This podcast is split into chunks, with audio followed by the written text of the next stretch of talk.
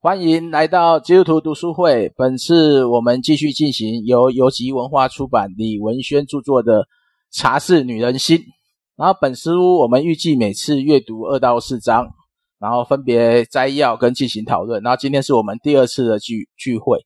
然后讨论的方式是将会每一个故事摘要完后进行讨论，然后依照讨论的呃当天今天的讨论结果来决定下一次的进度。然后原则上我们就是先预读四章。然后万华茶室文化或许有人熟悉，也有人陌生。然后这是我们在台北的一个。呃，边缘的故事，然后透过作者的文笔呈现出来。啊，本次聚会我们也邀请到本书的统筹 ONF 的同工赵心怡一起交流。如果你有兴趣讨论，或是对我们的内容想要回听，可以收听基督徒读书会的 Podcast。然后对对书的内容也有兴趣，也可以加入我们的耐社群讨论。然后接下来就我们就先今天的进入是第三章。空盒子，我就稍微简单讲一下这则故事的背景，然后跟摘要。然后，空盒子是讲阿娟的故事，她跟父母关系很好，但是跟就是跟养父母关系很好，但是跟亲生父母关系并不密集。然后在养父在养母过世之后，成为他的生命的转捩点。然后未婚怀孕，让她未婚怀孕的她，但是嫁给了一个愿意接纳她的老兵宋先生。最后还是离家到万华讨生活，然后一九七零年代跟八零年代，万华旅社开始从事性交易，但阿娟并没有存到钱，因为赌博的缘故，她一方面有小男朋友，然后一方面也要照顾宋先生，然后也没有断掉跟小孩的联系。然后第一次接触到珍珠家园的时候，她的生命有很大的改变。她一开始是不接受这个教，但是她对。呃，宣教士讲明这件事，但是后来在一次工作人员探访的时候，就转变他跟珍珠家园的关系。然后他在二零一五年于珍珠家园受洗，然后透过珍珠家园，阿娟尝试了新的工作。她受洗后从事性工作，主要原因是因为孤独，然后很多是很多是性交易的的妇女。都是不需要上班，但是因为玩人，因为涉及了赌博，可能一夜输掉许多的钱。然后他也讲到阿娟现在明白妇女受洗时的感受，因为她明白她需要找回的这个爱。好，这大概第三章空盒子的摘要，我们没有想讲很多细节，细节可能还是要请大家回到书里面来看。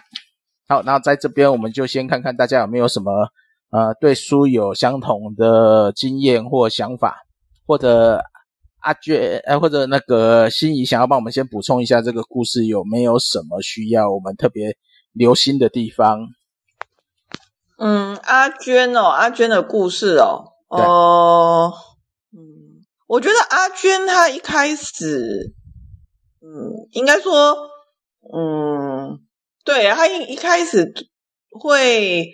进入到这个行业，其实是因为他跟那个老兵结婚啦，对，然后因为先生大他很多哦，所以他没有办法跟这个先生一起生活，对，所以他就自己离家出走，嗯，然后留了三个孩子在家里，嗯，然后他就自己离家出走，对，可是我觉得他一直都很对孩子觉得很亏欠啊。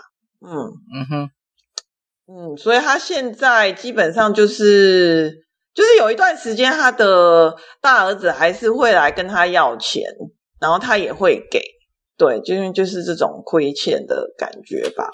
嗯，那他一开始也没有喜，就是也没有想要，呃，对啊，没有想接触这个信仰。我觉得他现在呃，虽然有。就是坚定说他是跟随耶稣，可是对他来说，因为他的生活圈子还是很多人，就是都是在拜拜的，所以我觉得他的那个拉扯还是很大，那个属灵的拉扯还是蛮大的。好，我比较好奇的是，因为他在这边第七十四页就直接讲到，他一开始就是他定义他自己是个坏女孩。嗯。嗯，他的坏女孩意思就比可能比较叛逆啦，然后他就怀呃未婚生子啊，就是应该说不是未婚生子，是呃未婚怀孕，然后因此就要嫁给老兵嘛，就愿意愿意养这个愿意养这个小孩的老兵吗。对对对，就是他爸爸就找了一个人给他嫁嫁掉这样。对啊，因为我觉得他一开始这样的认知跟他。后面谈论的东西其实会有点相关，就他会有一点呃叛逆的想法，所以对对对，他还是一个，他其实现在还是一个很叛逆，恰杂不啊，恰杂不 OK 的，没问题啊。对对，只是对我们可能就是你跟他有关系呃，很很很关系很好的人，你可以跟他呛没关系哈，可是啊、嗯呃，在外面啊，最好不要不要就是随便乱。看看他那个，就就是看不对眼是那种可以打可以打出手的人，所以，嗯、呃，就就是就是就是他比较火爆一点呐、啊，直接一点呐、啊。那我觉得这跟他跟他成长家庭有有一点影响性啊，因为他讲的这个叫接枝花嘛。嗯，有我我自己的朋友是有这样的。呃成长环境啊，因为就是父母亲生不出小孩嘛，嗯、然后就去领养一个原住民小孩。嗯、那时候原住民小孩就跟我这个年龄大的、嗯、很多原住民，或是说有一些家境不好的，就会送出去当当代子的。问题他这样就跟原生家庭跟他的成长家庭就会有一些冲突，因为他选择的，我觉得我不知道这这这他会不会讲呢？就他选选择跟。养父养母比较亲近，跟什么亲生父母亲比较疏远，这个是不是也带给他这个叛逆的原因？因为他不是一个，嗯，呃，一开始就被接受，等于是被送出去的嘛。我是不知道的，因为、哦、因为我觉得这可能会有一些影响现在。他自己的呃，就是说他其实在其他部分我没有提到，就是他十。十四岁的时候，他的养母过世，对，哦，然后这个对他打击很大。然后呢，呃，因为养母生病的时候，呃，这个他没有把他其实送回亲生父母那边一阵子，嗯、哦，所以有他这边有说这个，我觉得也是有有那个。他回回父母亲那边打工作，啊，换来换去啦，哈，这个、嗯、对这个环境这样换来换去，然后然后诶他的他觉得他的这个养母很爱他啊，可是养母在他十四岁的时候就过世了，好，然后有人就跟他讲说，你的人生为什么会呃好像走歪掉，就是因为你很你十四岁的时候，你小时候哈，你你的这个养母过世，如果他没有过世。你的命应该是很好的，你的人生应该是过得不错的，好，所以我觉得他一想到这个，他就有很多的，嗯、呃，就就就是他一讲到这件事情，以前他都会哭啦。像我们在做人生绘本的时候，他就会觉得很难过，这样，好，很委屈。呃，那有我还记得有一次做人生绘本的时候。呃，那个老师就尝试帮他用另外一种眼光看这件事情。那个老师就跟他讲说：“嗯，你看，这么已经过了这么多年了，对不对？快五十年了吧？好，五十年了。可是你讲到的养母，你还是感情那么的丰富，就代表说这个养母很爱你，然后你也很爱她，然后这份爱一直在你心中。好，所以虽然你前面可能还是很多的。”过得呃辛苦，对不对？可是呢，你看这么多年来，你都可以坚持下去，哦，你都你就是努力活过来了啦，呃，那就是你的养母的这份爱还在你的心中。好，我觉得老师这样子讲，呃，有给他一些新的想法，就是他原本觉得很痛的那个回忆，感觉好像有有一点被转换一样。嗯，就接受一些过去的那个伤痛吧。哦就是、对对，就是用另外一个方式哈、哦，让他看，用另外一个眼光看这个这个，呃，让他很难过的事实啊。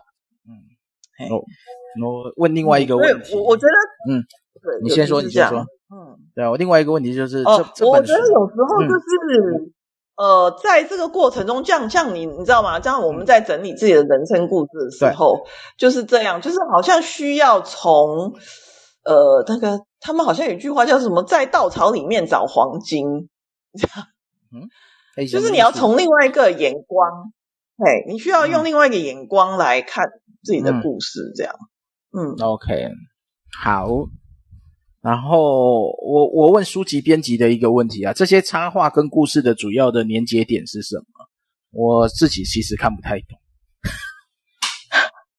哦，插画哦，因为因为那时候呃，我们觉得这些文字很沉重，嗯，所以呢，就有这个插画，这个插画家也是我们的志工。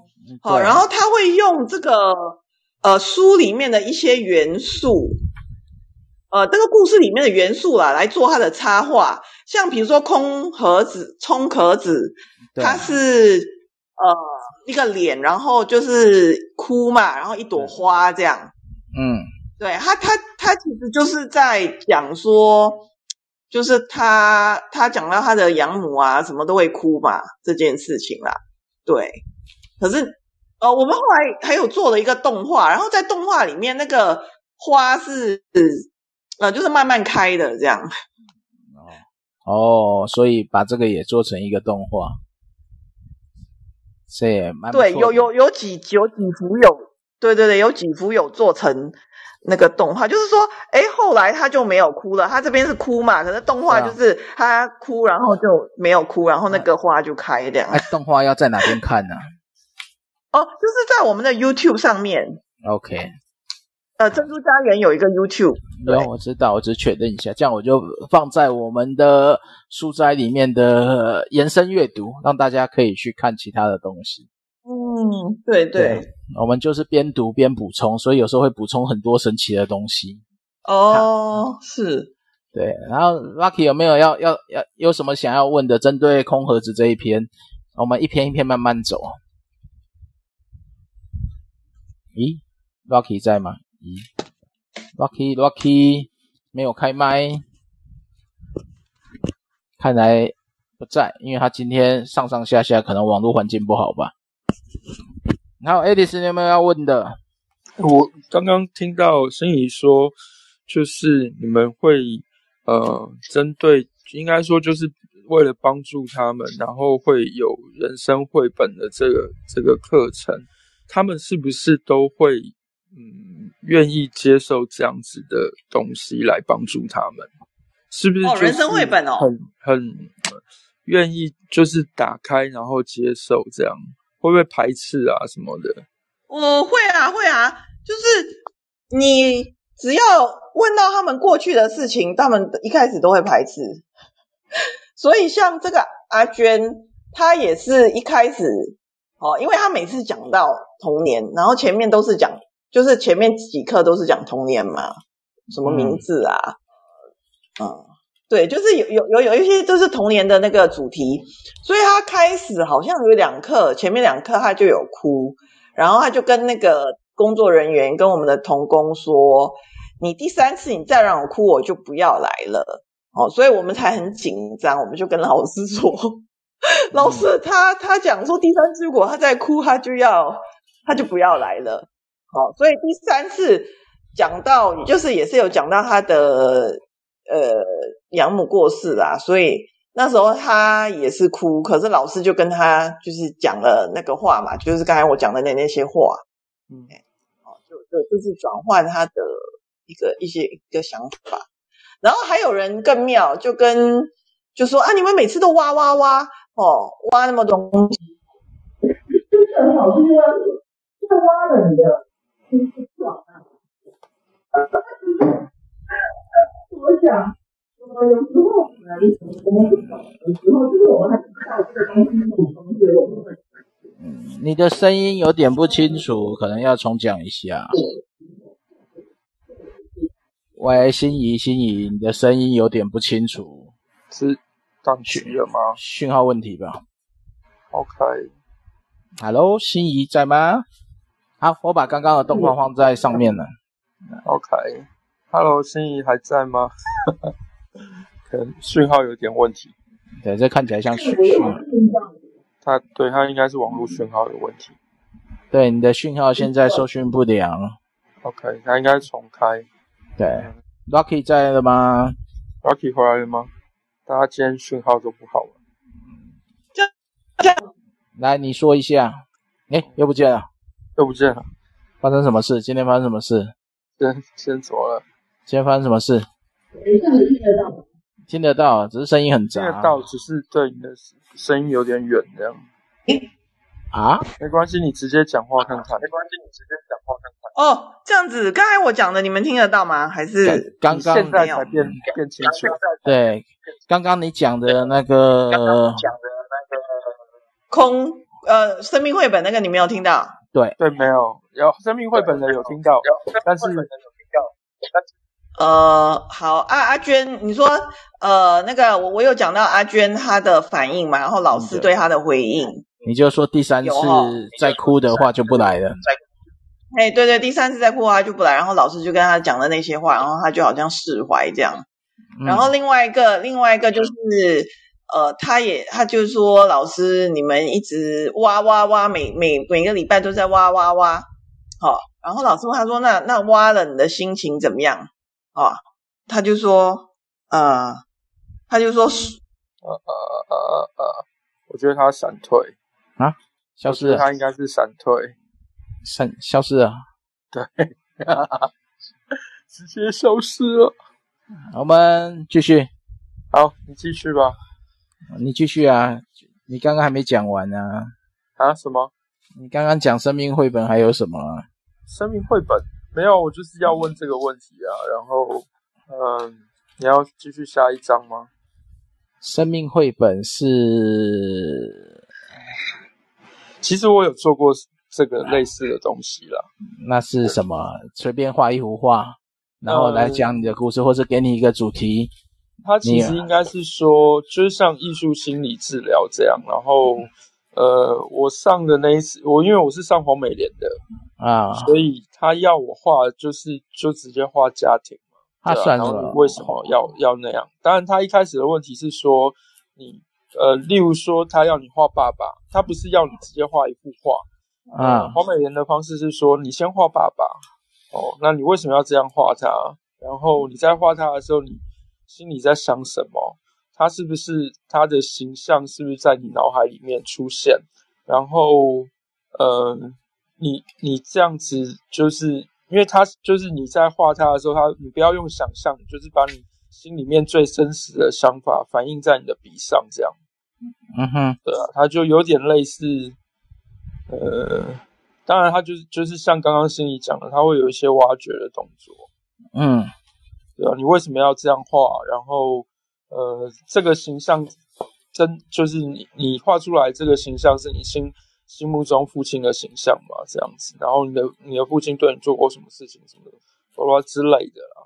对啊，OK，对啊，那呃，其实差不多就是你，当然你像我们知道怎么去回答这些问题嘛，所以能躲的我们会躲掉啊。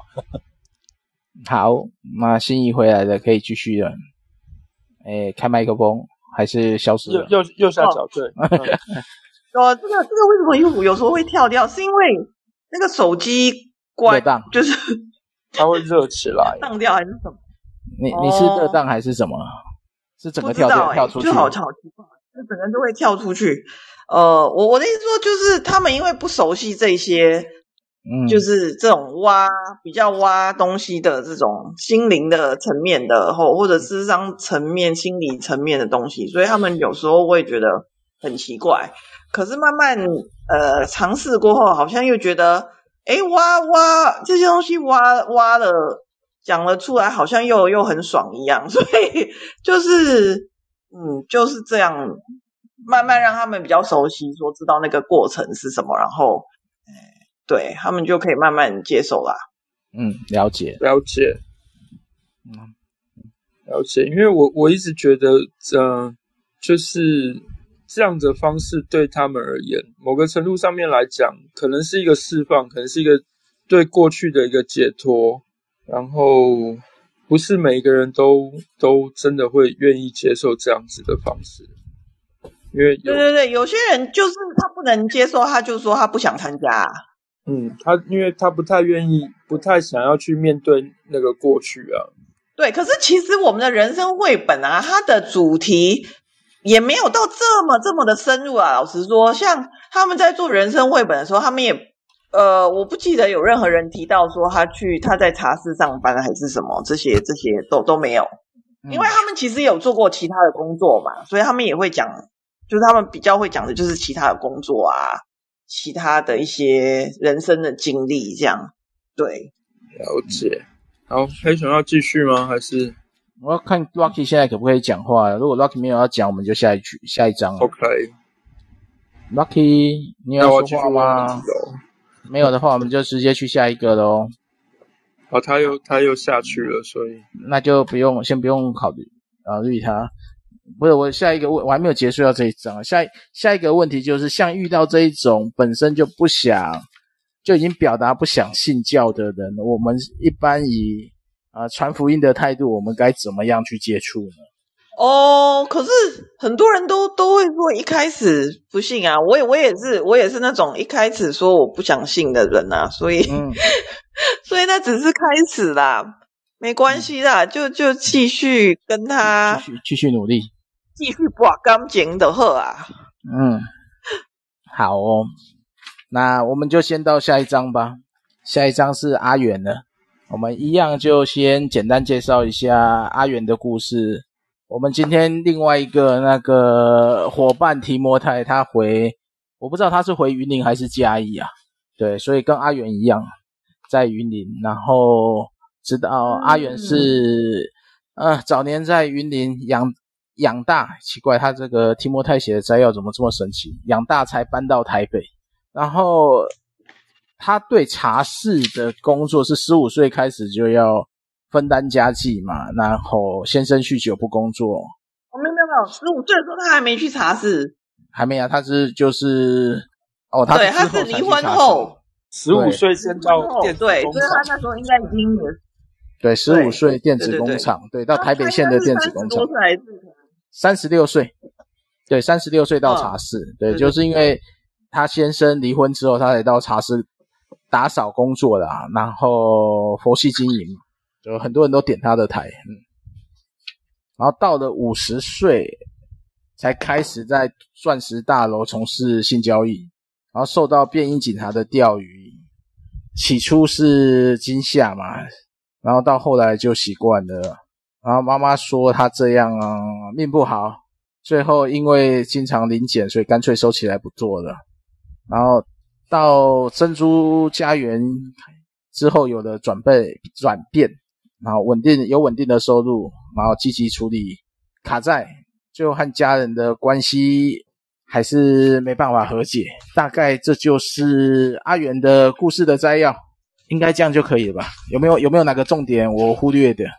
嗯，应该没有。他他其实阿元他是他是我们手工班第一个呃，怎么讲？第一个第一个缝缝纫的那个车车衣服的人，他是我们第一个。然后他也是第一个从手工班就就就业就转业啦，转业找到那个清洁工的工作，这样。对，嗯。对啊，所以，他算是我们的 第一个成功转业的人，呃，嗯，然后他现在也还在工作，就是做清洁工，他都很努力，他想做到七十岁才退休。嗯，这样这样算起来，阿元年纪是比较小的哦。嗯，他现在也六十七吧，好像。对啊，因为以以四五四五年四五民国四五十年出生的，现在大概都将近七十了。对对对，所以他他他是啊，他六十七，他今年六十四岁，四四十五年、嗯。他说他要做，要做到七十岁。对，他是蛮，嗯，他很珍惜他的工作啦，对，所以他都会很忍耐。我觉得他都很忍耐，这样。然后他其实他蛮特别的，就是嗯、呃，他是转第一个转业的，可是他其实没有没有接受这个信仰啦。应该说他他是敞开，可是没有特别没特别接受进进入信仰，但是改变他现在的生活状态。对对对，他就是很单纯想要离开这个工作，然后他他就转换跑道哦。然后我看他也是很单纯的一个人，因为在。访问的时候啊，我还蛮惊讶的。他说了很多我没有听过的东西，然后其他妇女不会讲的东西，他也全就是他都有讲出来，让我哇，有有点那个惊讶。这样，对，他就是很直接。然后，然后这本因为那时候呃访问过后，我们有。那就是作作作者会写出来嘛？我还问他说：“哎，要不要我帮你？我念给你听，因为他是不识字的，不识字嘛。”嗯，然后他完全，他就跟我说：“没有，我不想，完全没有兴趣。”这样，他说：“我跟你讲了就好了。”然后，那你们怎么写？哎，书出来的时候我也问了，对对对。然后书的书我出来的时候，我也要给他一本嘛。他也说不要，不会，我我我我我又不会看。然后就就是完全就是。啊、哦，他就是很直接的一个，嗯，对，所以我我觉得他他可以讲出这些东西，我觉得就是因为他他还蛮，就是好像没有心机的一个人吧，就蛮单纯的。嗯，我觉得，我觉得大部分应该这些人都是单纯，只是被被环境所逼，只剩下这种选择。嗯嗯嗯嗯嗯，因为我自己的亲戚是有做过茶室。嗯，然后也有做，原因就是为了养两个孙，养养那几个孙子。嗯，对，因为其他人都自己都养不活的，所以只好变成阿嬷在养孙，所以他们这种命运隔代教养都都很熟悉啊。就是也也不是，就是说他们的父母亲自己能力都有限，或是、嗯、或是说爱玩，就把小孩丢在阿妈家。然后变成阿嬷为了要找钱，就会去做，呃，因为年纪大了嘛，能找的工作就有限嘛，技术活做不了嘛，体力活也做不了啊。然后大部分就是好一点，就可能像像阿元一开始一样啦，就是呃做那个陪茶聊天的，比较单纯的这一种，嗯、就是赚赚零用钱，赚那个叫什么赚小费的。就看他的故事很熟悉呀、啊。当然没没有到那么深入，是因为我觉得等于是我们父母那一代过得好的其实都不错，过不好的多数跟这些故事都有点雷同，就是家暴，或者不幸的话就是被强暴。因为我发现好几个故事，很多原因都是被强暴、怀孕，对，然后性侵的经验，或是对，然后嫁给那个强暴犯嘛，嗯嗯，然后这些人又很单纯，那个时代也是。就愿意负起照顾先生的责任嘛，跟小孩的责任嘛，然后不幸先生又摆烂嘛。我觉得这目前我看到的，就是说我看到第六篇的故事，有好几篇给我的感觉，其实都有类似的发生路径。但在那个时间点，我觉得，因为女性在那时候本来就不被瞧得起，就是反正男女男权世界下，女权。嗯，就是牺牲者，嗯，但是也是最最负责任的人，因为出问题的其实大部分是男生不负责任。以以这些女性来讲，但男生不负责任的可能就是变成呃街友啊，或是放逐啊，或是四处打零工啊，做工地清洁工这一类的啊，嗯，就是临时工嘛。那这也是先先决条件，他们体力要行嘛。所以我会觉得，对，是目前这几个故事有一些相同的脉络。那但我的问题是，有没有比较？我们先跳脱书的内容，有没有比较年轻一代的也是遭到这个？你有没有接触过，也是遭到这类似的际遇而投入这种新产业的？其实我们接触的人都都年纪都是中高龄，比较没有接触年轻的。对啊，那年轻的可能我们要找另外一个朋友。对对对，你要找另外一本书这样。没有没有，我们我们有 有人有认识的。最近有好好几本，好像最近有出好几本嘿，有有，我不知道他们里面内容是写什么啦。嗯，因为如果要说年轻的话，嗯，呃，就是阿珍转介到阿珍转介到我们教会来的这一位，应该算是很年轻的吧？哦哦，对，比我们大，比我们小，比我们大一点点而已。嗯，那就算六开头，六六字头的，因为那个环境就已经开始变了。对，那但是呃，其实他的故事跟书里面。其实没有差很多，说真的，嗯，呃，第一个，因为呃，他是他是基隆那边的，嗯，就是他遇到阿珍是在基隆，啊，他后来搬到桃园，然后呃，他最早会接触这个环境，但是他就像他说，他小时候的家庭也很破碎，然后他书也没有念好，那最早是呃。以前某一个年代流行援助交际嘛，所以他就跟同学一起出来做援助交际，就开始接接接触这个行业这样子。然后后来呃，本来是遇到一个男人，就是他的客人，然后很喜欢他，然后说愿意娶她，然后她也嫁给这个男人，然后生了两个小孩。可后来。呃，其实结婚没多久，他就知道这个这个男的是是吸毒的，然后也是一样会打他啊，然后叫他去赚钱啊什么的。那当然后来因为这这个这个前夫被抓去关了，因为因为贩毒被抓去关了，所以就可以就离婚嘛。那离婚他就得抚养这两个小孩啊，所以他就得继续继续做这件事情。那他其实他自己也有。有一点毒瘾的状况，一直到现在。我们最近也因为这样的事情在帮助他。那然后各种病，他的身体状况非常差。他最近其实就是因为身体状况的关系，其实就是对。那呃，只要精神状态好的时候，你要他干嘛，他都没有问题。然后问题是他的精神状态一不好，然后他又担心他的小孩。他小孩其实都。呃，已经有一个已经在工，有一个在做职业军人，已经在工作了，然后有一个还在念，呃，大学快毕业，其实都有基础的经济能力，可他觉得他就是放不下这两个小孩，然后他就是会继续去做这件事情，对啊，这个算比较年轻的啦，可是其实。以包括我自己过去接触的来说，你就算比较年轻，当然年轻一点，当然也有可能因为爱慕虚荣，或者是我想要买名牌的东西，或什么想要过好的日子出来做这件事情，或者是，可是其实大多数多多少少都还是因为家庭的环境会出来接触这这些，至少我我遇到的是这样嘛。嗯，对啊，家庭环境，对啊。对啊，我也跟酒店小姐在一起过嘛。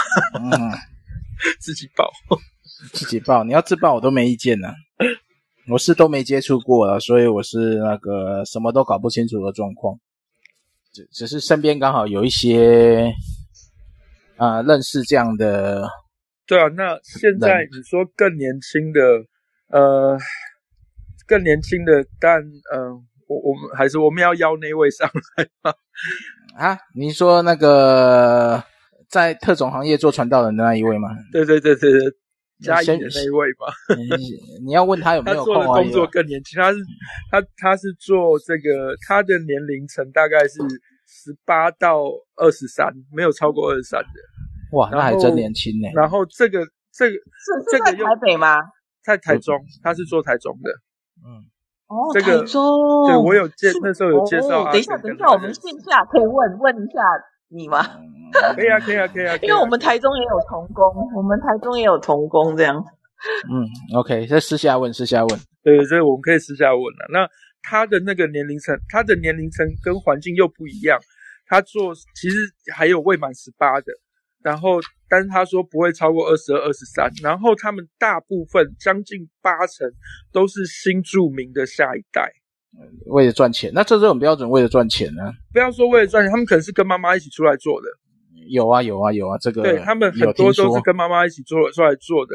那你知道新住民的最大问题就是教养的问题，所以他们很多人是在这个世代里面可能是不认识。就不要说不识字啦，没有完全不识字，但是识字的能力很差。嗯，对啊，然后在这个时代最大的问题就是毒品。对，毒品很麻烦，就是毒品，就是毒品，就会因为影响钱的问题。呃，台湾某些地方毒品泛滥的问题是非常严重。不不，不用某些地方，台湾很多地方。呃，对啊，对啊，我的学生以前也在贩毒。嗯、你再继续报嘛，你等下被约谈，我不管你。来呀、啊，拜拜。嗯，对啊，所以呃。年轻的世界是另外一回事，年轻的世界就是已经就是另外一回事了。但是相相同的问题都是会卡在四字问题，因为茶室女人心，多数的这些姐姐们、大姐们，多数都不认不识字吧？嗯，可能有两三位啦，其他 OK。因为我看故事好几个人，就是他们看东西还是不熟悉啦，还还是就是。像他用 Line，他不会，他一定不会用打字的给你。他用讲录音的，或讲话。录音或者他们也不会用录音的，就是只会接电话的那种。OK。或或者根本没有智慧型手机这样。嗯，没智慧型手机这点我可以理解，因为不用说他们啊，只要外面七十岁以上的人不愿意接触新事物的，通常都还是觉得智慧型手心很麻烦。对啊，这个这个我可以理解啦，因为我们因为这边看这边的年龄的来讲，就是六七十岁嘛，所以六七十岁已经是他们算是战后婴儿潮，有人成功，有人跌到谷底的那个世界。嗯，对，因为战后嘛，战后万物皆复苏嘛，因因为仔细看他们年龄又战后，然后重新开始，呃，家大部分的家庭应该都生很多，他们的爸妈。嗯。就他们这一代应该都生蛮多的，嗯、因为像我我妈妈那一代嘛，就生了十一个小孩，因为我妈也四十几年次，哦，所以那一代其实都生很多，哦，所以就会变成有的就是大的带小的嘛，然后像前面有一章讲的那个要去考歌唱歌星证的嘛，对，我妈也去考过嘛，嗯、对啊，就是从小从、哦、小就我妈是那个艋舺郎，真的是艋舺。哦我们就是东元街那一挂的，所以他讲的歌星镇，我都还都是我阿姨们那些会经历的故事。当然，赌博、败家什么都会有。嗯，所以我读读这本对我来讲是有那种熟悉的感觉。只是这些故事会有一些相同的那个。上上礼拜我们就 Rocky 就有提到了这个这个循环，如果没有其他的介入，大概他们连下一代都继续沉入这个循环里。嗯。嗯你可以看说他们的儿女们嘛，通常也不会有什么好的结果。嗯，对，按照你现在访谈过的这些个案，我目前看到的故事四个，是、嗯、应该是六个，好像他们的下一代状况也没好到哪边。对对对，这这是这是我们其实对我来讲，这是我们教会需要去思考的问题啊。如果我们是要传福音，要让人得释放的自由。那如果不能脱离这个恶性循环，那其实福音的果效很有限。嗯、我们可能不能讲来世啊，所有东西都继承那个永生的盼望，不见得会是最好的结果。嗯、如何让他们在今生就得百倍？我我会觉得是教会可以去思考的点。但整个万华的教会没落，这是现实的状况。嗯。对对，因为你你也你也你也是在万华接触这么有，我不知道你有没有接触一些万华的教会？没有诶，我跟万华的教会不是很熟。对，对我没有去那个联导会，万华有个联导会。嗯，对，万华联导会以前就是我，我母会的牧师也有参与过，但是整体万华是没落下来的。嗯，嗯对，因为我以前在做万华年节性的工作，那个大概二十年前吧。那时候万华就，嗯，呃，不知道，就有一点封闭，然后最大的问题是他们不愿意接触，就是他们身处在一个呃中低阶的环境里，就是在社会阶层来讲是中低阶的，嗯嗯嗯嗯，只是他们还是努力要想办法往中阶层跑，甚至往中上跑，嗯，就变成说，呃，很多。很多这种，就是说，这故事里面的下一代，我们是都有机会接触到的。然后，对对对，我接触的多数都是属于呃差一点就因为他们未成年，所以不会有前科啦，但是都有犯案过。哦、好一点的，大部分我接触的人都还没碰毒品，哦、就是斗殴嘛，哦，偷东西嘛。我我们是没有怎么接触他们的孩子啦，嗯，对，因为他们跟孩子的关系也不是那么的好，比较疏离，所以我们也比较少认识他们的小孩。嗯，对。然后我自己是接触万华的小孩子们嘛，所以家庭问题就他家庭问题，我多数没有接触到茶室，因为茶室的小孩应该不会，大部分不会在万华，可能都在别地方。哦。那但那些都是那种什么角头啊，或是呃家里欠钱啊，躲债啊，嗯嗯，然后反正有一堆很神奇的问题在在我们那那个地区啊，嗯，是，所以我们我们那时候就在想说，如何去让教会可以更开放、更开放门，让他们愿意参与，只只是我们努力过了，嗯、我们我们放弃了。其实应该说，以我这几年做基层工作的，对于万华的教会的那个看法是，呃，如果本来他就在做社会工作的，他就是专心的在做社会工作。然后有一些教会，我们就不讲谁了，他就是很专注的的在做所谓的社区工作，然后反正就是他不会去。去看那些做社会工作的教会，那在做社会工作的教会，他知道这些教会的形态是这样，也不会过多的去期待什么，所以其实反正就是一个各做各的状态，对啊。那万华，嗯、万华我万华我最熟的教会，心里应该也很熟，就叫活水泉。嗯，那那那就你们，嗯嗯嗯、你们邻居了。万华熟的是南万华啦，因为我做的是南万华的工作。嗯、我万华熟的就是活水泉，嗯、然后以前的灯塔就是杨婆婆那个，现在好像叫生命教会吧？哦，对，哦，就是，然后再来就恩友嘛，嗯，然后哦，还有一间。叫做它是叫做中国长老会，不过那个牧师死掉生病过世了，所以这教会现在还在不在？我就不知道。教会应该不在的。有有有，这教会还在。还在吗？对，就以前以前的小牧师，他也是做社会公益、社会工作为主。他们比较是因为家族，他们好像里面有比较多家族，所以他们好像比较嗯，中国长老教会、万华教会，对，那万华教会吗？对，他就中，他叫中，他的叫中国长老会万华教会，好像是叫叫这个名字了。哦，那个还在，那个还在。对啊，那那超老的。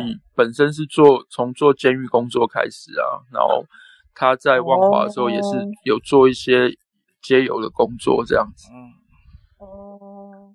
对啊，那后来很很可惜，因为他就生病，然后就也过劳了。他主要是过劳。嗯嗯。对啊，那。万华其实最最多还是得力得力那边了。对，其实你们讲的都偏北万华，南万华。对对对，南万华就南机场那一带啦。你你家的那一间稍微有点熟悉啦。我我比较熟的是韩国宣教室那一间呐，现在。哦，在青年公园，恩泰牧师那边嘛。对，我说我要去吃韩国料理，他说他们每周主日都有韩国料理。那我们应该去啊，对不对？对啊，欢迎去啊！他们那个做爱宴可是很费工的啊，但他有强调，哦、只有那些韩国妈妈们可以碰厨具，我们碰的话他们会很生气。好有趣！哇，对，那是领域问题，不能乱碰的。对啊，恩泰姆斯那边，我觉得万华就是台北的边缘地带嘛。虽然我们有一间那个呃大型教会进驻万华嘛，进驻了好几年了。对，我那是我。他也在做他自己的事情啊，对啊。然后他做梦想之家，嗯、今天又领到的那个什么？你确定你要再继续讲下去宗教奖？可能会被人家发现你在讲谁哦。啊，没有，人家得奖了，那有差？人家，人家还是有在帮忙一些青少年去转变他们的未来嘛。这个是有做的，我们不能去否认嘛，不是吗？嗯。对啊，好，因为我我我，们时间差不多，嗯、但我有最后一个问题想要问心怡，就是，嗯、呃，你就是这本书在访问这么多珍珠家园帮助的妇女，他们在知道要出这本书的，就你们访问他们在要预备要出这本书，他们会对于这样的访问是抗拒的，还是他们是很愿意的去做这件事情？你说参与这本书哦？对对对对对，对这些被访问的人，这些被访问的妇女们哦，我觉得说一开始他们可能有点不知道我们要做什么，虽然我们一直跟他们解释好几次，然后呃，就是。呃，对，我们有跟他们解释说，我们想记录他们的故事啊，我们想让更多人了解为什么他们会来到万华啊，呃，现在的需要是什么的，然后希望他们辛苦走过来的故事也可以鼓励别人啊，让人家知道说天无绝人之路啊，知道吧？这些我们都有跟他们讲，然后就讲了很多次。可是他们，我觉得他们是因为信任我们，所以才就是虽然很不不是很了解，然后就然后就接受访问。然后接受完访问，不是有写出来吗？对。然后就是我们就是一直跟他们，呃，就是会会念给他们听啊，会跟他们确认嘛。对。然后在这个过程中，他们也好像觉得啊，这个东西到底会是什么东西这样出来。然后当那个那本书出来的时候，我们咦，就有一本书哦，啊，那后来我就带他，我们就说啊，那要不要去成品？就我给他们看照片。说成品，他们不知道成品啊，对不对？嗯、所以后来我们就啊，也不要照片了啦，直接带他们去成品看那个书，摆在书架上好了，直接在那边拍照，然后 就是他们才比较知道说，哦，真的好像是不是骗人呢？真的有这本书，然后真的有人在看这样，所以对他们来说真的是很神奇啦。所以一开始我觉得他们其实不太了解，然后后来他们自己也看了这本书嘛，嗯，就是他们自己以前彼此也不太知道彼此的故事，嗯嗯，所以现在呢，他们就看了，就是可以看的人就自己看了这本书，然后就有那个阿娟就跟我说，哇，谢谢珍珠家园，让我们的心声，我们的故事可以分享出去。然后他还好神奇哦，他还给他的家里面的哥哥啊、弟弟啊什么，他都他他都没有忌讳啊，他都给他们跟他们讲，哎，说这是我的故事。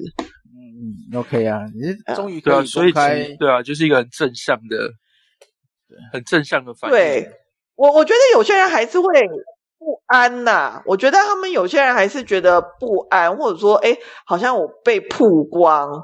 像呃，有另外一个，我不知道他在里面叫做什么春芳，他就说，嗯，他觉得好像有点露骨，这样这个故事有点那个。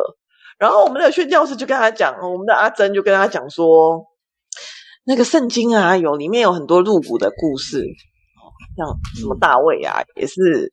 蛮蛮那个的，对，就跟他说，上帝还是可以用你的故事来哦，让人家看到你的生命的改变，有没有？上帝怎么救你这样？对，所以我觉得，呃，就是如果有另外一个用另外一个眼光吧，另外一个角度哦，看他们的故事，让他们知道说，我觉得文轩写的时候，他也很想对让大家看到说他们的努力，还有他们的改变。嗯，对啊。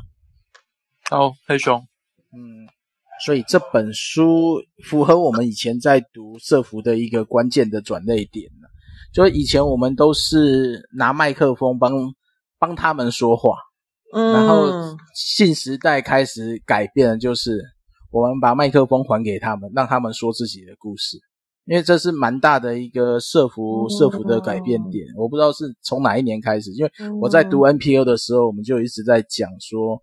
我们有时候代替别人说话，不如就是把麦克风所以才会有那个文轩文轩的第一本书。文轩的第一本书就是《无家者》。对对，文轩。然后那他们还推出真人真人故事嘛？真人图书馆。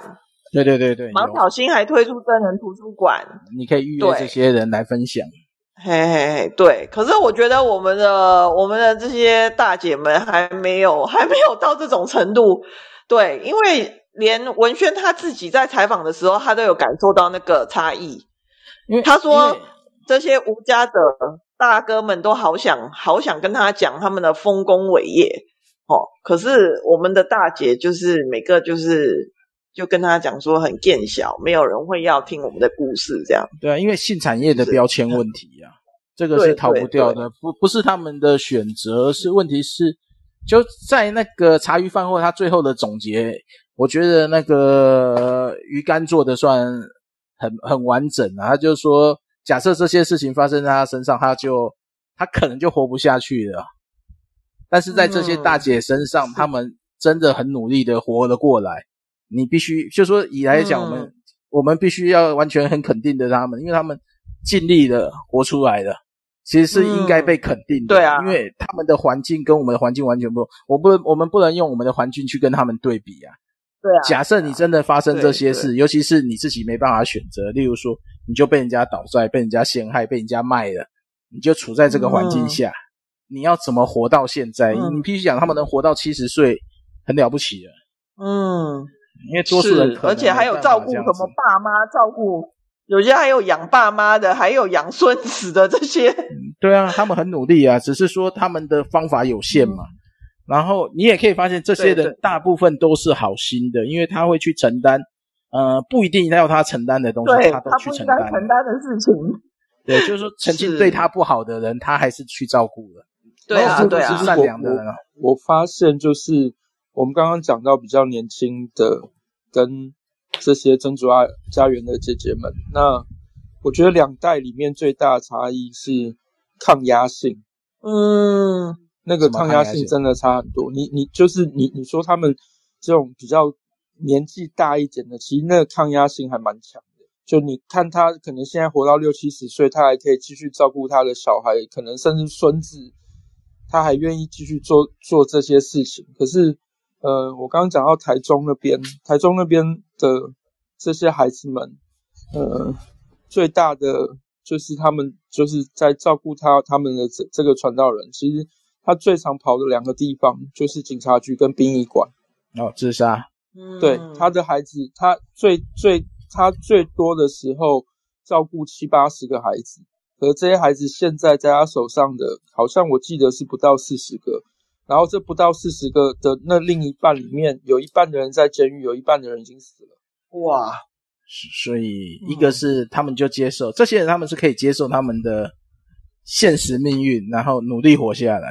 对，我觉得跟他们的，我不知道跟这个逆来顺受啊这种，他们也没有逆来顺受、啊、有关，就是传统。对，传统。嗯，是。对啊，我觉得他们有他们的伟大了。这个这个从旁人来讲看不出来，但是如果把他们这些故事记录下来，看的人就可以体会到。当然会有人会会会去讲他们说为什么做那么傻，为什么不去不承担？一定很多人看完会有留下这些这种不同的这些问题是他的选择有什么？假设你在当下，嗯，然后以你的知识以及他可接触的资源，他其实没有得选了。对，那他就只能做他可以呃承担的，或是可以接触的，让事情就是说，嗯，他可以继续照顾人，也可以把他的下一代也养活下来。嗯、因为我看他们的故事，基本上到第四，我看到了第六则嘛，对啊，大概故事都都应该是蛮可可以蛮肯定他们的啦。所以我觉得把故事流传这件事是好的，然后。让他们说他们的故事，而不是透过我们转述。因为透过我我们转述，我们会把我们的价值放进去。嗯、所以我在想，文轩应该也很努力的尽量那个如实如实对，把他们的话，他们的就是像空空盒子，这个也是他的话，这这个也是他自己的一个描述。他其实是要讲空壳子啦，嗯，对，他是要讲空壳空壳子。可是就变成空盒子，呃，那个听不清楚吧？其实是不空盒子跟空壳子，他他讲这种比较像灵魂的灵魂已经空的感觉，对，被掏空了，对。但是他还是努力活到现在。嗯、我必须要讲这些几个活到七十岁这些人，嗯、应该都是值得被尊敬的。在他们那个时代点，嗯、活到现在，我说读这本书，其实用尊敬的态度阅读，去看那个无法，就是我们没有接触的时候，或是甚至我们没有遇过的这些呃负面的事，那个影响，他们却努力的存活到现在。所以我觉得那个你在那个茶余饭后那边，给鱼干留下了很深的肯定啊。鱼干现在也一直在做这种啊边缘边缘人的一个关怀嘛。对，是，对，他也访问蛮多人的。我跟他以前认认识啊，现在呃，自从他发现变故之后，就把我们从 FB 都删掉了。嗯、但我也不打算加回来，我们就继续保持着陌生人关系最好。你这个，你这个，你说你到时候会转成 podcast 嘛？对不对？你可以搜寻这个录音读书会啊。对对对。你在 Podcast 接哦，因为我觉得你讲的这些话，我很想播给他们听，我很想播给那些大姐们听。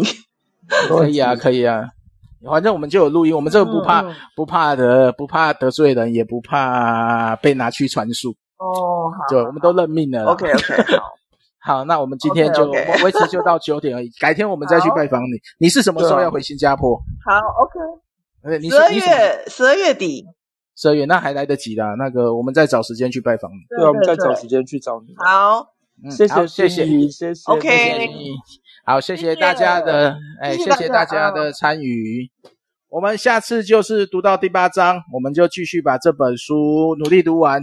然后谢谢心仪的参与，也谢谢文轩编的这本故事，让我们可以，啊，不是这本记录，让我们可以去阅读我们没有接触的世界。好，今天就到这边，好，再见。拜拜，好，拜拜。拜拜。